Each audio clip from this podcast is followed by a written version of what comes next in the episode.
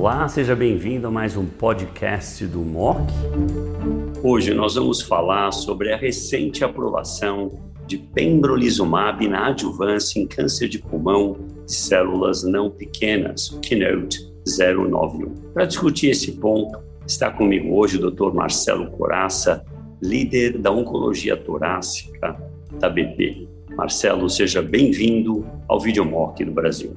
Muito obrigado, doutor Buzai. É um prazer fazer mais um desses vídeos com o senhor. Acho que é, a gente tem muitas novidades em pulmão esse ano ainda, então eu espero que a gente esteja junto em outros vídeos, porque esse ano promete. Acho que tem muita coisa legal para a gente ouvir, não só na adjuvância, mas no tratamento perioperatório, né, adjuvante também.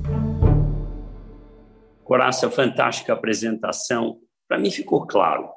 Pembro adjuvante está aprovado no Brasil hoje para estadio 1B a 3A que haviam recebido químio, porque esse grupo teve um robusto ganho de disease-free survival. É correto isso?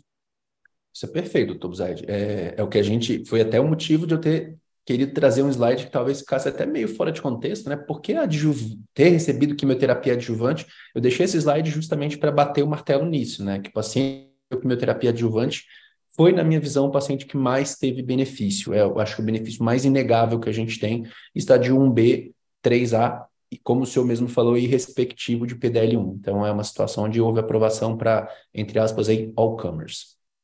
E faz esse sentido, porque na realidade a quimio ela dá uma modulada no sistema imune, né? ela libera neoantígenos, ela, dependendo da droga, inclusive, reduz myeloid suppressor cells.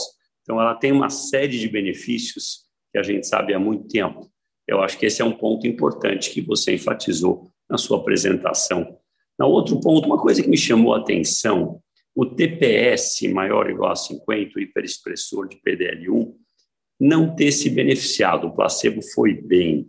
Mas é possível, a meu ver, não é que o placebo foi bem. A minha interpretação é que o N é pequeno, 160 pacientes por braço, deu 28% só da amostra, e também nesse cenário é bem possível haver um imbalance entre os braços. O N está muito pequeno para câncer de pulmão. Acha razoável a minha ponderação?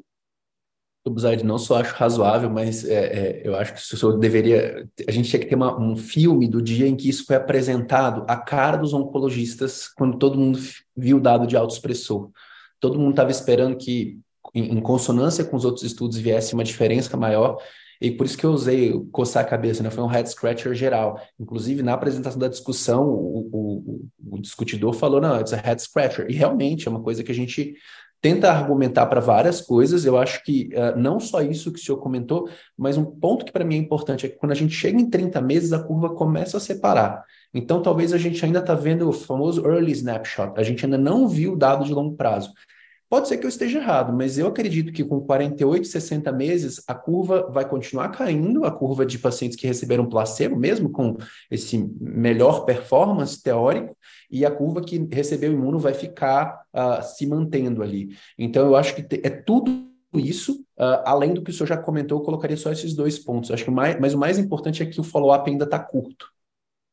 Muito bom, Coraça. Bom, em suma, guys, Pembro foi aprovado para adjuvância agora, baseado no Keynote 091, um estudo randomizado de fase 3, para pacientes que receberam quimioadjuvante, estádio 1B a 3A e respectivo do PDL1. Coraça, mais uma vez, super obrigado.